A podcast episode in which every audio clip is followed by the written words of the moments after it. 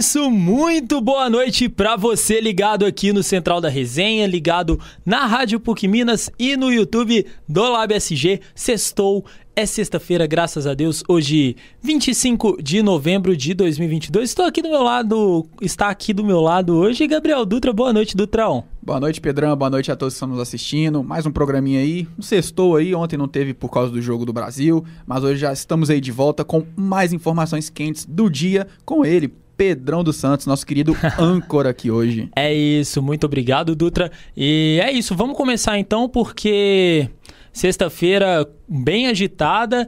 E não se esqueça de nos acompanhar nas nossas redes sociais no arroba Central da Resenha. Hoje um dia mais quente aqui em BH. Ontem choveu, né? Mas principalmente pouco antes do jogo do Brasil. Mas hoje um dia mais quente aqui no São Gabriel. Tô confirmando aqui se a internet me deixar para poder confirmar a temperatura para vocês. Uh, 27 graus, pelo que estão falando aqui. Mas aqui no estúdio tá 19 graus. Aí, vou confirmar 19 graus, que é a temperatura do ar-condicionado aqui no nos estúdios da PUC Minas, no São Gabriel. Então, sem mais delongas, bora pro programa de hoje.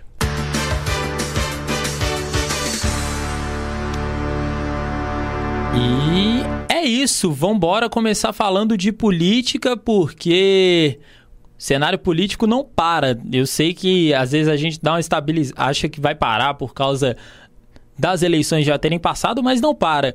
E Marcel Van Hatten protocola pedido de abertura da CPI do abuso de autoridade. O PL vai recorrer de decisão do Alexandre de Moraes, que multou a legenda em quase 23 milhões de luz, entre em quase 23 milhões de reais, e a conta de luz, agora sim, deve ter um aumento médio de 5,6% a partir do ano que vem, de acordo com a ANEEL, a Agência Nacional de Energia Elétrica.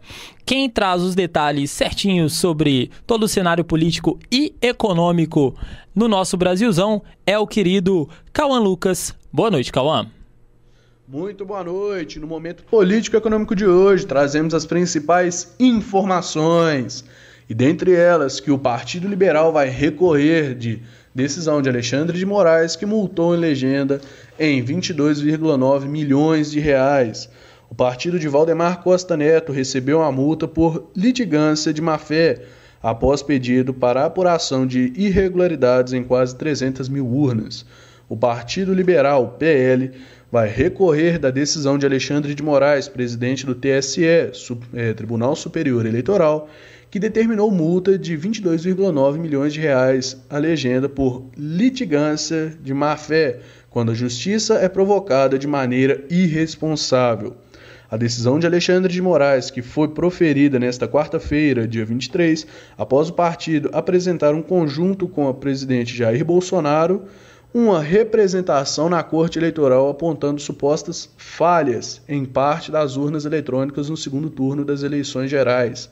Em despacho, Moraes negou o pedido da sigla para apuração de irregularidade em quase 300 mil urnas e determinou o bloqueio imediato do fundo partidário da coligação até que a multa seja totalmente quitada.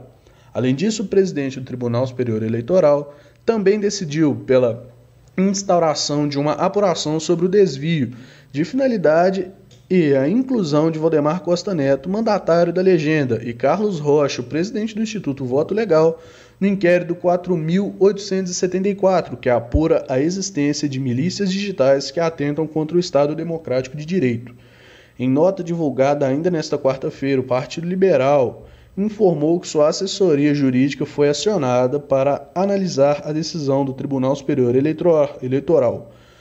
No documento, o partido também reiterou que, em seu pedido de apuração, apenas seguiu o que prevê aspas, o artigo 51 da lei eleitoral que obriga as legendas a realizar uma fiscalização do processo eleitoral, fecha aspas. E também a conta de luz deve ter um aumento médio de 5,6% no ano de 2023, aponta a ANEEL. A conta de luz deve aumentar em 5,6% em média no próximo ano. A estimativa foi apresentada pela Agência Nacional de Energia Elétrica, a ANEEL, ao grupo de Minas e Energia do novo governo de transição. Segundo a agência reguladora, cada distribuidora terá uma alta diferente, sendo que sete delas com reajuste superior a 10%, 15 com alta entre 5% e 10%, 17 distribuidoras com aumento entre 0% e 5%.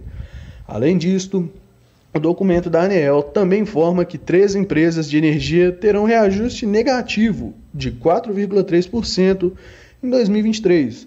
As divergências nos percentuais de reajustes acontecem devido aos diferentes custos de compra, transmissão e distribuição de energia. Apesar das projeções a agência reguladora não especificou os percentuais da alta por tipo de consumidor. A ANEL também é, destacou como pontos de atenção temas como o fim das concessões, que são as licitações que incorporem a amortização e depreciação dos ativos, a ampliação do mercado livre, leilões focados em captura, é, capturar a fronteira de eficiência e renegociação do Tratado de Itaipu, entre outros. Cauã Lucas, a central da resenha. É isso, Cauã. Muito obrigado pelos destaques da política e da economia. É, acabou que a gente, sem saber aqui certinho a questão da temperatura, é, esqueci de passar o gancho para a previsão do tempo para este fim de semana aqui nas nossas Minas Gerais. E então, a atuação das zonas de convergência do Atlântico Sul vai manter o tempo muito instável, principalmente no norte, noroeste e, nos vale, e no Vale do Jequitinhonha, melhor dizendo. Nestas áreas podem ocorrer um acentuado volume de chuva e causar transtornos à população. As temperaturas seguem elevadas em todo o estado e a máxima deve atingir 33 graus no Triângulo Mineiro. Na região norte do estado, mínima de 17, máxima de 33. Na zona da mata, mínima de 15, máxima de 27. No triângulo, mínima de 15, máxima de 33 graus. E na nossa Belo Hills, mínima de 15 e máxima de 30 graus. E um bar foi furtado no bairro de Lourdes do Trão, aqui na região centro-sul de BH, na manhã de hoje. O proprietário do local estima um prejuízo de cerca de 8 mil reais. O empresário relata que o lugar está sendo furtado frequentemente, então ele instalou grades que impediram que o Boteco do Maranhão fosse furtado por três anos até esta manhã. Ele conta que os ladrões cerraram as grades para entrar no local e levaram dinheiro e bebidas caras. Além disso, o proprietário também ressalta que a vizinhança inteira sofre com esses furtos e não tem um policiamento eficaz e constante.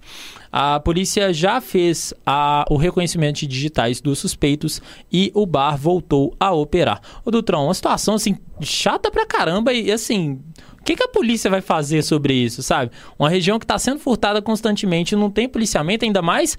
Um, a gente até brinca muito de que o, a polícia só funciona para os ricos, não tá fácil para ninguém, hein, Dutra? Pois é, tipo assim, o povo fala que tem as móveis, né? Eu até falo brincando que é UTI móvel. Não pois é. é. Ficam lá as barquinhas lá, mas fazem nada. Dá 6 horas da tarde já vai embora. Esses comerciantes que acabam sofrendo mais. O prejuízo de 8 mil reais para um cara que está simplesmente trabalhando e tem uma coisa assim, um, furto tão, tão bobo, sabe? E como ele disse, já está recorrente, então assim, já é uma coisa que a polícia tem que observar. Porque se os moradores já estão sofrendo assim, alguma coisa tem que ser feita. E já estão provavelmente mudando alguma coisa, né não? Sem sombra de dúvidas, Dutrão. E falando em polícia, a Polícia Militar vai usar câmeras nas fardas a partir de dezembro. A nossa Lídia Caetano traz detalhes sobre isso. Boa noite a todos os ouvintes da Central da Resenha. É isso mesmo, Pedro. O anúncio foi feito nesta quinta-feira pelo vice-governador eleito Matheus Simões e pelo comandante-geral da Polícia Militar, Coronel Rodrigo Rodrigues. O evento foi realizado no auditório da Escola de Formação de Soldados durante a Feira de Inovação Tecnológica. Após aí um ano marcado por diversas denúncias de violência policial, o Estado vai adotar o uso de câmeras acopladas nas fardas dos agentes em serviço. Serão mais de mil câmeras portáteis acopladas no fardamento da polícia e distribuídas em todas as unidades e em todas as regiões do estado. Cerca de 4 mil agentes vão utilizar o equipamento no esquema de revezamento, que terá início aí a partir da primeira semana de dezembro em um projeto piloto. Desde que o uso da tecnologia foi prometida pelo governo de Minas, especialistas apontam que a instalação das câmeras nas fardas dos policiais devem ajudar a coibir possíveis abusos, além de produzir provas judiciais e ainda ajudar os próprios agentes de segurança a se defenderem de acusações falsas. Segundo a pesquisadora do Centro de Estudos de Segurança e Criminalidade e Segurança Pública da Universidade de Minas Gerais, Ludmila Ribeiro, as câmeras no fardamento poderão contribuir para a diminuição de casos de, de violência policial na medida que forem usadas como algo não só punitivo, mas também como educativo. Para ela, é fundamental que toda corporação entenda que as câmaras é um bom mecanismo para a melhoria do comportamento e da legitimidade policial. O vice-governador eleito Matheus Simões afirmou que o dispositivo não permite interrupções de filmagem, manipulação ou baixa fora do sistema, e a orientação da corporação é que a polícia ative a câmera durante o atendimento da ocorrência. De acordo com a porta-voz da Polícia Militar, Laila Brunella, o acesso às imagens será por um, por um militar determinado pela Corregedoria da Corporação em, uma das em cada uma das unidades operacionais. O, os equipamentos a serem utilizados pelos policiais foram adquiridos com recursos do Tesouro Estadual e o investimento de 1 milhão e 800 mil reais pretende aí modernizar o trabalho da polícia. Essa medida foi adotada após bons resultados em São Paulo, onde houve uma queda de 80% de letalidade policial no primeiro ano em que a medida foi adotada. É isso, Lídia. Muito obrigado. Uma situação que é, é importante, é fundamental para a nossa segurança. A gente sabe muito dos casos é, de truculência policial nas abordagens e dessa violência que também ocorre, principalmente na quebrada. A gente sabe que o pau quebra. Isso é bom até para os dois, né? Tanto para para ver identificar esses policiais que acabam fazendo as coisas nada agradáveis e também para ter essa segurança para as pessoas. Exatamente. E o Tribunal de Contas do Estado determina que Minas Gerais se abstenha de praticar qualquer ato de continuidade na privatização da CBTU, hein? De acordo com o TCE, a determinação se dá por conta de incontáveis ilegalidades e irregularidades denunciadas pelo Sindimetro e também pelos deputados Rogério Correia e Beatriz Cerqueira, ambos do PT. A liminar determina ainda que o Estado se abstenha especialmente de assinar algum contrato ou ajuste referente à concessão dos serviços de transporte público coletivo na região metropolitana de BH. A Secretaria de Estado de Infraestrutura e Mobilidade, é, aqui de Minas, também foi intimada para apresentar justificativas cabíveis acerca dessas propostas elencadas pelo Tribunal de Contas em até é, tendo que fazer os ajustes em até cinco dias úteis. A CEINFRA também afirmou que a decisão do Tribunal de Contas do Estado se trata de uma recomendação e não de uma decisão judicial, além de ter reafirmado que está em constante diálogo com o TCE e considera as recomendações propositivas para o aperfeiçoamento do projeto. E o uso de máscaras passa a ser obrigatório nos aeroportos a partir de hoje. A partir de hoje, volta a ser obrigatório o uso da máscara em aeroportos. Agora, a determinação é da Anvisa, Agência Nacional de Vigilância Sanitária, após uma reunião aí no início desta semana. Os passageiros tiveram um tempo para se adaptar de três dias, porém, a partir de hoje é regra e vale para o interior das aeronaves e demais ambientes dos terminais, inclusive na praça de alimentação. A exceção é somente para crianças de até 3 anos de idade, pessoas com transtorno de espectro autista, deficiência intelectual, deficiências sensoriais ou qualquer outra deficiência que a impeça de usar o equipamento de proteção. Nesses casos, o uso de máscaras não será obrigatório. A nova norma também proíbe o uso de máscaras que possuem válvula de expiração, bandanas de pano, lenços ou qualquer outro material que não seja caracterizado como máscara de proteção de uso profissional. E falando em máscaras e Covid, Pedro, a partir de hoje, a Prefeitura de Belo Horizonte volta com as teleconsultas gratuitas para pessoas com sintomas gripais acima de 18 anos. Ao todo, serão realizados 100 atendimentos por dia em uma parceria entre a Secretaria Municipal de Saúde e a Unimed BH. Para realizar a marcação, é necessário que o morador de Belo Horizonte acesse o site da prefeitura, que é prefeitura.pbh.gov.br e siga os passos para o cadastro da consulta online. O agendamento é de acordo com a disponibilidade das vagas. E de acordo com o, di com o diagnóstico, o morador poderá receber orientações de isolamento domiciliar e a receita dos medicamentos prescritos pelo médico será enviada no e-mail do cadastro informado pelo morador. É um serviço né, importante para esse cenário com um aumento significativos de casos de Covid. E só passando aí mais uma última notinha bem rapidinha, é que neste domingo terá uma interrupção de abastecimento de água em alguns bairros de Belo Horizonte. Os bairros que serão atingidos Itapuã, Jardim Leblon, Planalto, Rio Branco, Santa Amélia, Santa Branca, Santa Mônica, São João Batista e Vila Nossa Senhora Aparecida. Além desses bairros, a região de Venda Nova também ficará sem o fornecimento de água. E de acordo com a Copasa, o fornecimento será normalizado gradativamente no decorrer da noite deste domingo. É, a, então, assim, né, para as pessoas ficarem aí alertas e se programarem. É isso, Lídia. Muito obrigado pelas informações, é, pelo, pelas dicas também sobre a questão do.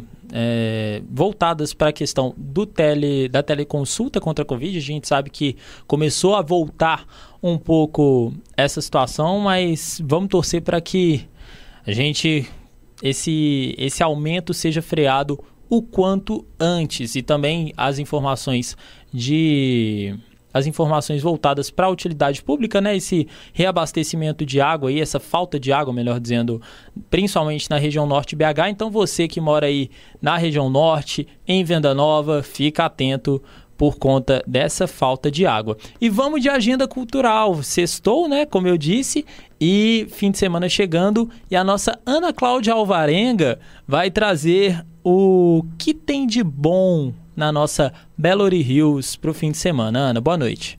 Nesta segunda-feira, dia 21, o Skank anunciou em seu perfil oficial sobre o último show da turnê de despedida. Ele acontecerá no dia 23 de março de 2023, no Mineirão. E já em clima de Natal, os enfeites da Praça da Liberdade começam a ser produzidos. E a previsão para a inauguração das luzes de Natal é no dia 5 de dezembro.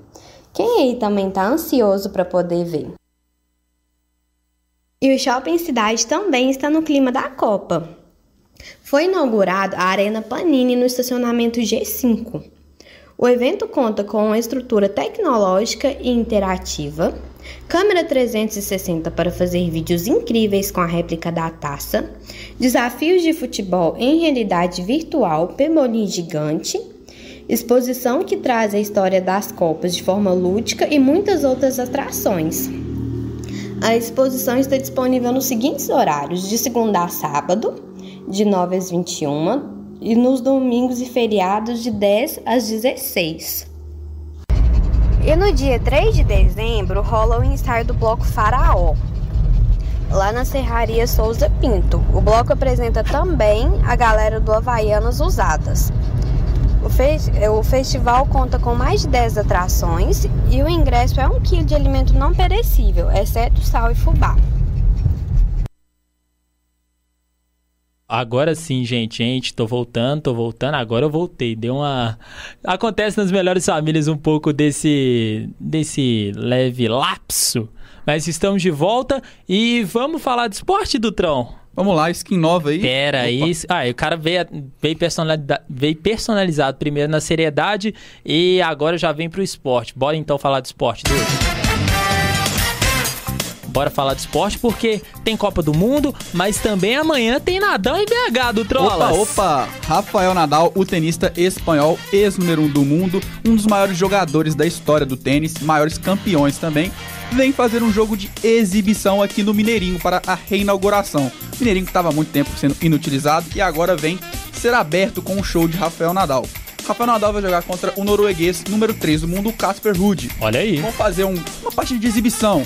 É, os ingressos estão um pouquinho caros, né? Mas tem muita gente que conseguiu adquirir o seu. Detalhe, quem, queria, quem quisesse ver o Nadal jantar com o Nadal, ficar do ladinho dele assim por uma noite, o jantar de gala com o Rafael Nadal, teria que pagar só 8 mil reais. Eu, eu não pago É 8 mil muita... reais, Eu não. não pago, não. Eu não pago, não dá. Eu simplesmente vendi um pedacinho só do meu rim pra poder ir assistir o jogo. Estarei lá amanhã. Só um pedaço? Você não Só um vendeu o rim inteiro, não? Não, foi só um pedacinho, que eu não Ah, comprei então tá muito caro, valendo, não. pô.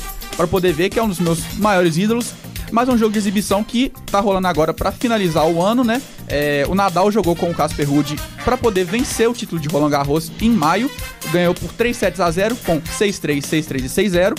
E o outro jogo deles no ano foi agora no ATP Finals, que é o último torneio entre os melhores tenistas do ano, né? Que são os melhores colocados no ranking, do 1 até o oitavo. O Nadal foi eliminado, perdeu os dois primeiros jogos e acabou ganhando o Casper Ruud no terceiro, que era do mesmo grupo. Ganhou por 7-5, 7-5.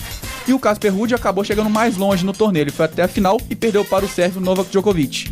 Terminou o Nadal em segundo no ranking e o Casper Ruud em terceiro. Ontem é, teve essa exibição também na, na Argentina e Buenos Aires. O Nadal venceu por 7-5, 6-2.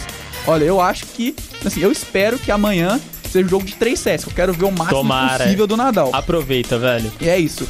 Mas é, outra coisa também que teve, né? Já tô aqui uniformizado com a camisa do Patrick Mahomes da NFL, futebol americano. Ontem foi o Thanksgiving Day. Olha aí, Estados dia da ação Unidos. de graças. Dia de ação de graças lá. Que é a tradição dos Estados Unidos ter jogos de futebol americano. São três jogos. Ontem teve a vitória dos Bills sobre os Lions. Buffalo, além- Buffalo Bill. Buffalo Bill, bora Bill. Ganhou o primeiro jogo. O segundo jogo foi Dallas Cowboys e, Mina- e New York Giants. Vitória dos Cowboys. E pra fechar a noite, Minnesota Vikings venceu o New England Patriots. Então, assim, vitória para esses três times: Vikings, Cowboys e, e Bills. E agora vamos falar um pouquinho de Copa do Mundo. Vamos falar de Copa do Mundo porque é o evento do ano, é o evento do momento. A propósito, gente, nossa audiência rotativa rotatória. Todo dia a gente tá transmitindo lá no nosso canal do Retranca 541 os jogos das 4 da tarde. Então, Hoje a gente teve transmissão, teve trans... só não estamos transmitindo o jogo do Brasil porque o, o Lab não abre, porque senão eu tava aqui todo maluco aqui, pintado de verde e amarelo, já tinha pintado esse estúdio todo, mas é isso, estamos transmitindo, então você que nos ouve aqui no Central da Resenha, dá uma moral pra gente lá no Retranca. Dutra, o que, que a gente teve hoje de Copa? É, hoje a gente teve quatro jogos, normal. Todos os jogos estão acontecendo às 7 da manhã, 10 horas da manhã, 1 da tarde e 4 da tarde. Boa! Hoje a gente teve a vitória do Irã sobre o País de Gales por 2 a 0 com emoção nos últimos minutos. O segundo jogo do dia, Catar, o time da Copa, perdeu para Senegal por 3 a 1. Holanda e Equador no terceiro jogo do dia ficaram naquele 1 a 1, chatinho, chatinho. E agora com transmissão do Retranca 541, Jogo Ingla- horroroso! Jogo horroroso. Inglaterra 0 e Estados Unidos 0 também. E ontem a gente teve quatro Não, jogos vamos também. passar pelo fim de semana primeiro? Vamos passar fim de semana? Vamos Quer pelo fim de semana, o que, que a Então gente vamos. vai ter de fim de semana primeiro, depois a gente volta que a gente fecha com o Brasil. Então vambora. Amanhã, sabadão, primeiro jogo do dia. Quero ver quem vai ser, vai ser disposição pra ver esse daí, ó. Eu, Eu. eu, Tunísia e Austrália. Vamos ver esse jogo maravilhoso, maravilhoso. Eu vou ver, com certeza. Sete da manhã. Próximo jogo do dia, Polônia e Arábia Saudita. A surpresa ao gosto da Argentina, Arábia Saudita. 10 da manhã. Depois temos uma hora, França e Dinamarca. Vamos ver se os atuais campeões conseguem embalar a segunda vitória. E pra fechar o dia, Argentina e México. Eu sou mexicano desde sempre. Donde está mi, mi mustache? Mi mustache here. Arriba, Donde arriba. Está, donde está arriba México? Vamos, vamos, vamos, Vamos. Arriba. Mas enfim, fechando o final de semana, domingão, a gente tem Japão, Itadakimasu, brincadeira, os naruteiros e os One Piece vão ver demais o jogo, os otakus aqui do Brasil torcem para o Japão, Japão e, vamos. Costa Rica, Meu Japão é gigante. E depois tem Bélgica e Marrocos, vamos ver se a Bélgica faz um jogo bom, porque não teve nada no primeiro Foi jogo, nada. Croácia e Canadá, um jogo que tende a ser um pouco Tem que ser interessante, equilibrado. e o jogo mais esperado do final de semana, Espanha e Alemanha Outro para fechar. partido que vou hablar em espanhol, por supuesto. Para fechar o domingão, temos isso. Espanha e Alemanha. A Espanha podendo eliminar a Alemanha da Copa do Mundo mais uma vez. E na segunda-feira tem brasa, né? Tem Brasilzão. Segunda-feira tem Segunda-feira. brasa a uma da tarde contra a Suíça. Mas ontem também teve brasa e é disso que a gente vai falar. Ontem foi o. Brasa. Ontem teve show do pombo. Mas enfim, Richardson é, jogou muito bem ontem. É, A verdade é que o Brasil não começou bem. O primeiro tempo foi Sim, muito fraco, foi nervoso. muito aquém. É, como o Casemiro deu entrevista no final, Copa do Mundo, tava todo mundo um pouquinho assim, um pouco ansioso, teve muita gente nova também. Mas isso não apaga que o Brasil foi muito mal. Mas o segundo tempo acabou salvando a partida e salvando o coração dos brasileiros que continuam sonhando com o Hexa. Richardson, como disse, fez os dois gols, entre eles o mais bonito da Copa até então, Muito. um balaço de voleio. Richardson treinava isso no, nos treinos, né? Treinava no treino, até Treinado, engraçado, mas treino é redundante. treinava lá, mas conseguiu botar nas redes um belo voleio. É, a tristeza da, da- do dia hoje, né, foi a lesão confirmada de Neymar e de Danilo.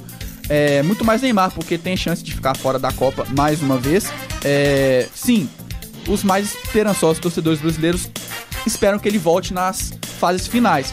Mas eu acho que é muito difícil, assim. E olha que a gente até falou em transmissão. Eu sou muito fã do Neymar. Mas o jeito que o tornozelo dele tava é É brincadeira. uma bola de sinuca que virou o tornozelo do cara. Não tem jeito. Diga-se de passagem, o, o- o do Messi também, antes da estreia contra a Arábia, é, vazaram algumas fotos do tornozelo dele. Tava do mesmo jeito. Eu achei até estranho o Messi ter jogado. Sim. E também vem a vontade também do cara, né? O Neymar tem muita vontade, mas enfim, vamos ver como é que vai ser isso daí. É, porque a gente sabe como é que é a recuperação do futebol. Às vezes tem uns, uns caras que conseguem recuperar rapidamente. Não é como outros esportes aí, mas o Neymar tem vontade de jogar. Ele vai jogar se, se liberar ele com certeza. Duvido nada que Neymar vai falar que tá bem pra caramba e vai mandar todo mundo embora pra ele poder jogar. Exatamente. Mas o jogo foi muito bom, como a gente acabou de falar. O Brasil mostrou uma ofensividade no segundo tempo. É, não sofreu nenhum gol, foi muito bom, porque o time da Sérvia estava atacando. É um time de ataque bom, o Mitrovic, o Milinkovic Savic e esqueci o outro atacante. Ah. Não, você falou do Mitrovic. né? Mitrovic, o Milinkovic Savic, tem outro atacante também da Sérvia. É o Gudel. o, Ta, o Tadic. Ah, o- do- é o Tadic, Tadic, Tem Tadic. esse trio que é Tadic, muito bom. que era do Arsenal, ó, do, do Ajax. E é um trio muito bom que acabou passando em branco. A seleção conseguiu segurar bastante. É, então, assim, ponto positivo, porque a defesa do Brasil sempre é muito questionada em jogos. Sim. Apesar de conseguir sair com clean sheets, né? O famoso não sofre gol, mas é uma, é uma defesa que acaba sofrendo algumas vezes. Então, próximo jogo do Brasil contra a Suíça, É um jogo duro, tá? um jogo duro, mas é, não, não vou falar que é um jogo duro. Palpite? Eu não acho. Cara, eu continuo botando Brasil 3 a 0 meu, Foi meu palpite do primeira parte do primeiro jogo. É, porque, cara, é um ataque muito dinâmico. É muito moleque que quer jogar bola. Neymar fora. Tem chance de colocar alguém. É, e como eu falo, eu não gosto dessa, desse posicionamento do Tite. É, eu sou um cara que gosta muito de ver os jogadores rendendo no máximo deles. O Neymar, por exemplo.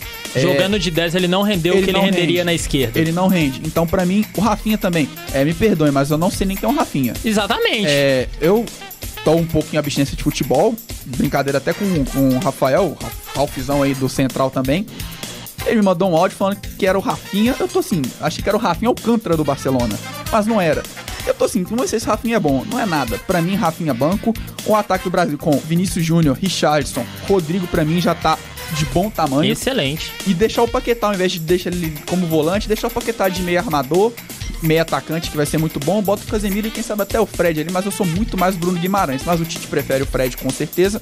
Então, é, vamos ver quem que vai entrar Vamos no lugar ver. do Neymar. 3 a 0 pro Brasil segunda então, né? 3x0. Boa, boa, boa. Pra mim, eu vou mais comedido, vou, vou no 2 a 0 de novo pro Brasil. Acho que o Brasil vai ter muita dificuldade, porque o time da Suíça também é um time muito forte defensivamente. É, lembrando, segunda-feira também teremos o. Teremos Portugal e Uruguai, muito possivelmente aqui no Retranca 541. Fiquem atentos a qualquer movimentação, gente. É, do Trolas, de esporte é isso? Acho que. Opa! Aí, eu acho que de esporte é isso. Muito obrigado. E vamos ficando por aqui. Eu acho que de, de notícias para hoje foi isso. É, muito obrigado, pessoal, também pela participação de vocês, né? Cauã, Ana Cláudia, Lídia. E obrigado principalmente a você que nos acompanha sempre aqui no Central da Resenha. Edição de hoje ancorada e apresentada por mim, Pedro dos Santos, produção de Lavínia Fernandes, Regina Moraes, Christian Maia, Rafael Souza, Gabriel Dutra e Regina Moraes. Eu falei da Regina, eu tô sequelado aqui. É sexta-feira, eu já quero descansar, eu quero dormir, eu já tô ficando maluco. Trabalhos técnicos comigo, Pedro dos Santos, e a coordenação do nosso querido Getúlio Nuremberg. É, um aviso importante antes da gente encerrar. Semana que vem, infelizmente, é a nossa última semana transmitindo o Central porque estamos chegando ao final de semestre, atividades feitas de aqui é feito de aluno para aluno e final de semestre é uma loucura, todo mundo está a ponto de surtar. Então espero que a Eu nossa já audiência surtei desde o início. Exatamente, aqui ó, o nosso Dutrão é um exemplo. É, então pedimos e, e- e esperamos pela compreensão de todos.